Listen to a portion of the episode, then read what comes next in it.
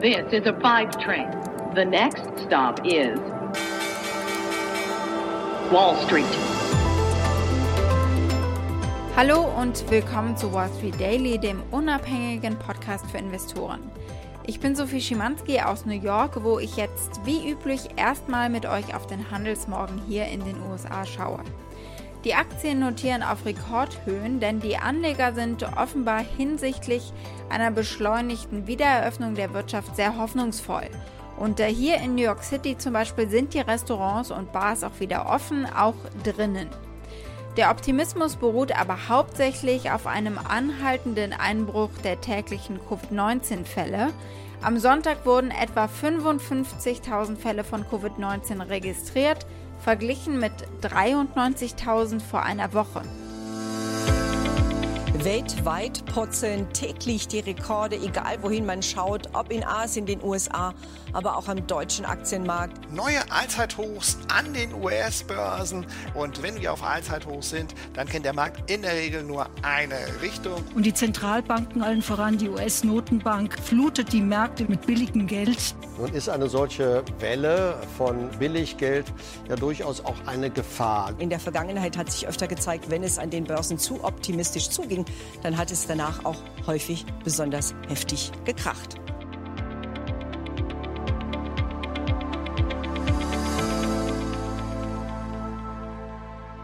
Worüber sprechen wir heute? Wir schauen uns die allgemeine Anlegerstimmung an und die Gier an, das kann man es nicht sagen, äh, die auch ein JP Morgan Barometer anzeigt. Und in diesem Wahn kaufen Anleger alles, auch schlechte Schuldtitel, darauf schauen wir auch genauer. In Texas ist derweil der Winter ausgebrochen wie selten zuvor und das hat natürlich einen starken Einfluss auf die Energiepreise. Und dann gab es Earnings von Palantir und von der Drogerie bzw. Apothekenkette CVS Health. Und unsere Aktie des Tages ist die von ThyssenKrupp.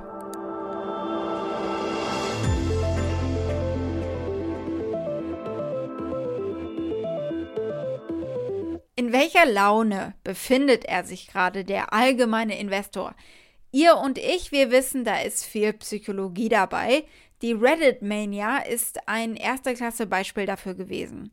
Und obwohl sich Gefühle natürlich nur schwer quantifizieren lassen, äh, so gibt es natürlich Barometer, die das versuchen einzuordnen. Ein JP Morgan Chase Maß für Cross-Asset Complacency zum Beispiel zeigt, Globale Investoren haben die geringste Angst seit zwei Jahrzehnten und sind so gierig wie vielleicht noch nie.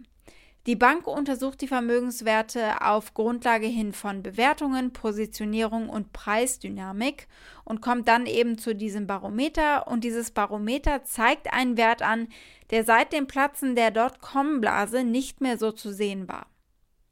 Es geht aktuell scheinbar vor allem darum, schnell reich werden zu wollen wie Gordon Gecko alias Michael Douglas im 80er Jahre Blockbuster Wall Street zum Beispiel. Gier ist gut, richtig, Gier funktioniert, sie rettet und sie klärt. Gier ist die Essenz der Evolution, sagt er. The point is, ladies and gentlemen, that greed is good. Greed works. Greed for life, for money, for love, knowledge, has marked the upward surge of mankind, and greed will not only save Teldar Paper, but that other malfunctioning corporation called the USA. Deutlich geworden ist das dieses Jahr schon mehrmals, obwohl das Jahr noch gar nicht so lang ist. Die Beispiele: Bitcoin knackt die 50.000 US-Dollar-Marke, dann die plötzlich aufflammende und ebenso schnell wieder abebbende Begeisterung für Cannabisfirmen und natürlich die spekulativen Kriege um äh, Penny Stocks. Globale Aktien haben seit dem Neujahrstag so 7 Billionen US-Dollar zugelegt. Digitale Währungen sind auf einen Marktwert von 1,4 Billionen US-Dollar gestiegen und die Verkäufe von hochverzinsten Anleihen verzeichnen Rekorde. Und genau darüber reden wir nun. In dieser Gier verschlingen Investoren alles, äh, auch schlechte Schuldtitel eben. Und diese unersättliche Nachfrage der Anleger nach selbst den riskantesten Unternehmensschuldtiteln führt zu einem Kreditboom an der Wall Street und bietet natürlich auch den in der Pandemie schwächelnden Unternehmen ja sowas wie letzte Strohhalme. Unternehmen haben von Anfang des Jahres an bis zum 10. Februar Anleihen und Kredite im Wert von 139 Milliarden US-Dollar ausgegeben, mit Ratings, die unter Investment Grade liegen, ganz deutlich. Das meldet die SP Global Market Intelligence. Mehr als 13 Milliarden US-Dollar dieser Schulden haben ein Rating von Triple C oder sogar niedriger, also die riskanteste Stufe, abgesehen mal von einem kompletten Zahlungsausfall. Unternehmen in Not können jetzt also Kredite zu Zinssätzen aufnehmen, die eigentlich eins der sichersten Art von Schulden vorbehalten waren. Investoren verlangen natürlich eigentlich hohe Zinsen als Risikoprämie. Aber am Freitag betrug die durchschnittliche Rendite für Anleihen im US-amerikanischen Bank of America High Yield Index nur 3,97 Prozent. Dazu gehören zum Beispiel angeschlagene Einzelhändler, Fracking-Unternehmen auch, der Krankenhausbetreiber Community Health Systems und äh, der Zeitungsverlag Gannett keine Abonnentenzuwächse, kaum Werbeeinnahmen. Im Vergleich dazu lag die Rendite der zehnjährigen US-Staatsanleihen, die im Wesentlichen überhaupt kein Ausfallrisiko bergen, bei rund 1,2 Prozent. Vor rund drei Jahren lag sie noch bei über 3 Prozent, aber natürlich muss sie sich nun mit anpassen. Aber wenn jemand gewinnt, verliert eben auch immer jemand. Das weiß Gordon Gecko. Und irgendwann haben wir dann vielleicht auch die Antwort auf die Frage, wann genug wirklich genug ist. So tell me, Gordon, when does it all end, huh? How much is enough? It's not a question of enough, pal. It's a zero-sum game. Somebody wins, somebody loses. Capitalism at its finest. How much is enough, Gordon? Schauen wir als nächstes auf den Ölpreis und die Winterkrise in Texas. Das ist vor allem eine richtige Energiekrise geworden, die die Stromnetze in den USA lahmlegt und es zeigt sich auch keine Verbesserung der Lage, zumindest nicht am Dienstag. Fünf Millionen Haushalte haben bei beispiellos kaltem Wetter einfach keinen Strom.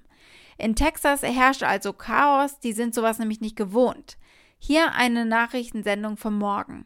Unlike those northern states, structures are not built to uh, withstand these temperatures here, uh, nor are people as prepared to deal with them when they arrived in force with this massive winter system. Take a listen to what one gentleman had to tell me.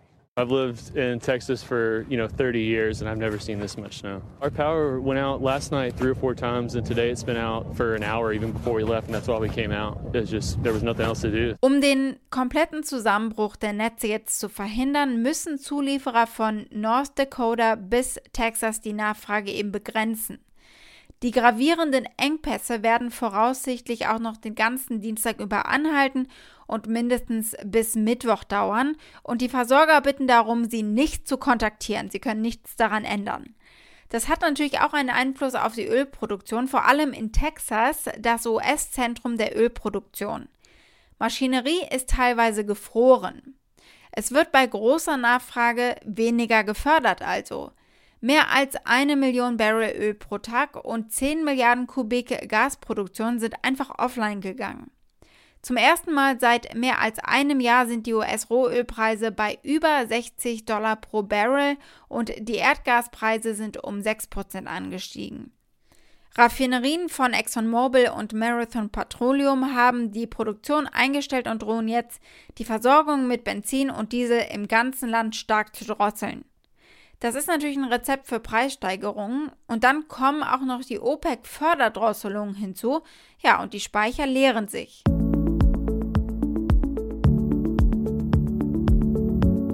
Gucken wir als nächstes auf die Earnings vom Datenanalyseunternehmen Palantir.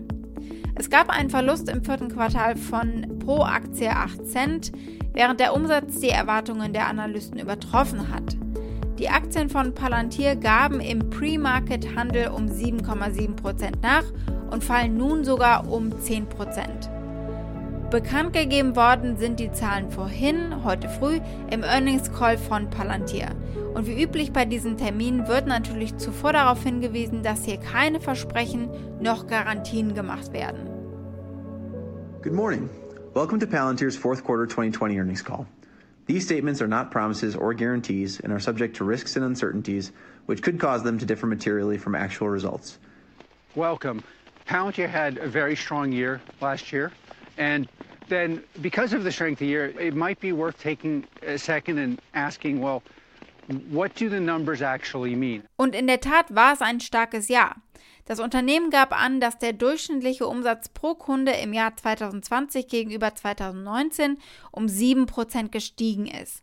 Und die 20 größten Kunden erwirtschafteten im letzten Jahr durchschnittlich 33 Millionen US-Dollar, was einem Anstieg von 34% gegenüber dem Vorjahr entspricht.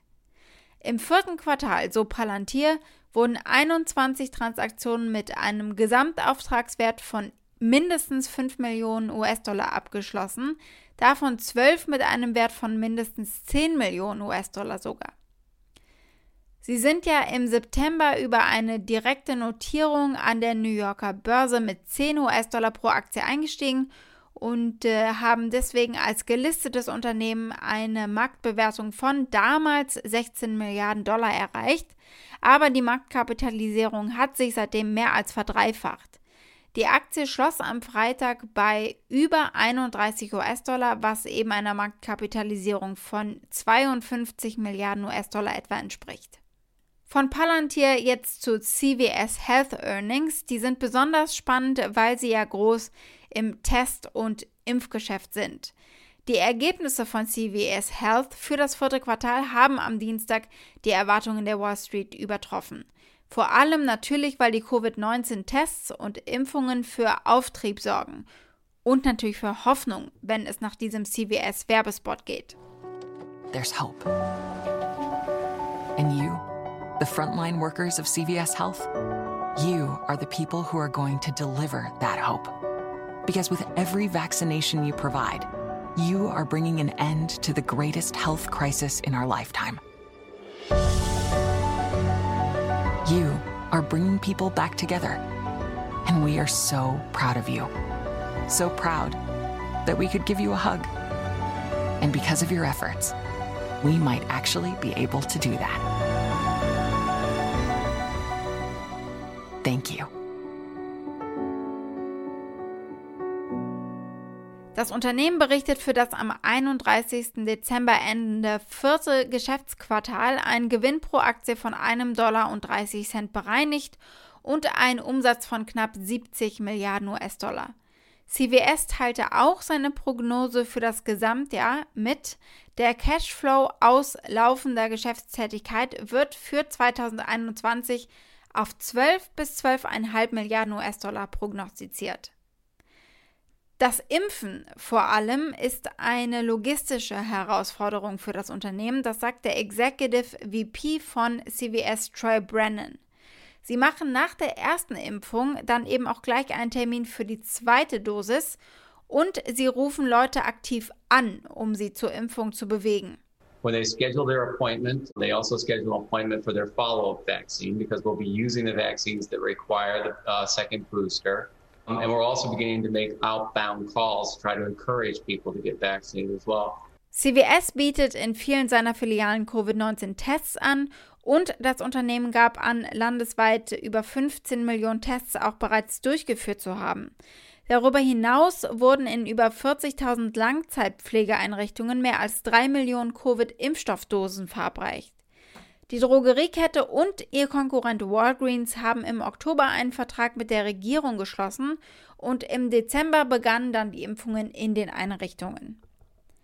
CVS nimmt jetzt eine größere Rolle bei der Verabreichung von den Impfstoffen an in seinen Filialen. Letzte Woche hat die Regierung Dosen direkt an Apotheken geliefert, einschließlich äh, an CVS-Standorte in elf Bundesstaaten. Unsere Aktie des Tages ist die vom Stahlkonzern ThyssenKrupp. Und die waren in der Corona-Krise gar nicht so stählern. Und die Krise war nur der letzte Tropfen nach ja vielen schwierigen Jahren. Die ARD hatte sich sogar schon von dem Konzern verabschiedet. Wenige Unternehmen sind so sehr mit der deutschen Geschichte verbunden wie die Stahlbarone aus dem Ruhrgebiet. Sie prägen die Region bis heute. Doch der Glanz ist verblasst. Ein Konzern, eine Region, ein Industriemythos, ein Abschied. Aber inzwischen scheint es wieder bergauf zu gehen. Es gab ja gute Quartalsergebnisse letzte Woche. Im Zeitraum von Oktober bis Dezember hat der Konzern Auftragseingänge in Höhe von 7,8 Milliarden Euro verbucht. Das entspricht einer Steigerung um 6% im Vergleich zum Vorjahreszeitraum. Das war also noch vor dem Corona-Crash der Wirtschaft im März 2020. Und es folgt eine Rallye der Aktien natürlich. Die Aktie hat inzwischen ihren Preis wieder von vor der Pandemie erreicht. Seit Ende Oktober hat sich der Kurs mehr als verdreifacht. Der Grund auch hier die Hoffnung. Die Hoffnung auf eine baldige Konjunkturerholung und äh, deswegen schwenken eben auch immer mehr Analysten um und zeigen sich optimistisch. Sie upgraden die Ratings und das Kursziel liegt nun bei 12,10 Euro. Und dann gab es gerade noch ganz frisch eine Meldung der Europäischen Arzneimittelagentur EMA. Sie haben gesagt, dass der US-Pharmakonzern Johnson Johnson eine Zulassung für seinen Coronavirus-Impfstoff beantragt hat für die EU. Und offenbar kann eine Expertenkommission schon am 21. März eine Empfehlung abgeben über diesen Impfstoff eben. Die Johnson Johnson Aktie reagiert noch nicht, aber sie wird das sicherlich den Tag über tun. Ich behalte sie im Auge und berichte euch dann morgen darüber. Wall Street. Das war's mit Wall Street Daily für heute. Ich wünsche euch einen schönen Abend. Ihr erreicht mich via E-Mail unter wall-street-daily at mediapioneer.com und damit wünsche ich euch einen schönen Abend. Bis morgen, eure Sophie.